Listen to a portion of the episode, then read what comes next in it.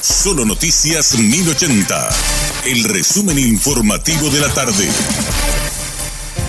Hola, soy Susana Arevalo y este es el resumen informativo de la tarde. Un integrante del Sindicato del Crimen de Río Grande do Norte fue detenido en Pedro Juan Caballero. Está identificado como Clever Lucas Paz de Oliveira, presunto responsable de asaltos a bancos y a camiones transportadores de caudales. También está vinculado al tráfico internacional de estupefacientes en la zona nordeste de Brasil. El ahora detenido ya era buscado en la operación Señor das Armas que desarticuló una organización criminal especializada en tráfico de armas de uso exclusivo de las fuerzas públicas.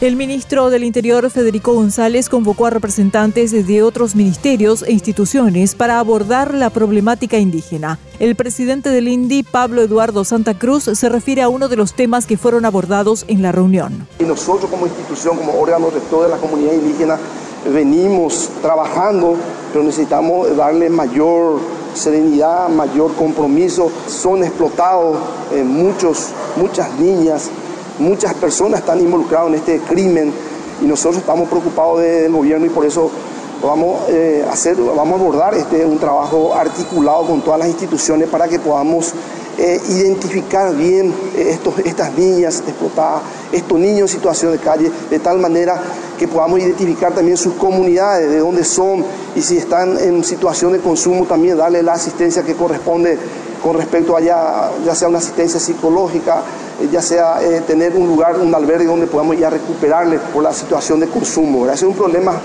más grande también que tenemos dentro de los hermanos indígenas. El fiscal José Silguero pidió prisión preventiva para un hombre de 39 años que abusó de una niña de 13 años. La víctima quedó embarazada y el bebé murió poco después de nacer. El procesado alegó consentimiento ya que convivía con la niña desde que ésta tenía 12 años. Sin embargo, no se puede alegar consentimiento porque se trata de un caso de abuso sexual en niños, aseguró el representante del Ministerio Público ordenan el embargo preventivo de las cuentas de procesados en el caso Metrobús en bancos y financieras. La orden fue dictada por el juez especializado en delitos económicos Humberto Otazú. El monto del embargo asciende a 36.456.970.000 guaraníes para cada procesado.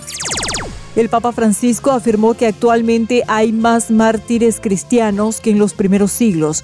El líder de la Iglesia Católica se refirió a las misioneras de la caridad asesinadas en Yemen por el ISIS. Agregó que nunca se debe matar en nombre de Dios y que cristianos sufren persecuciones en muchos lugares del mundo.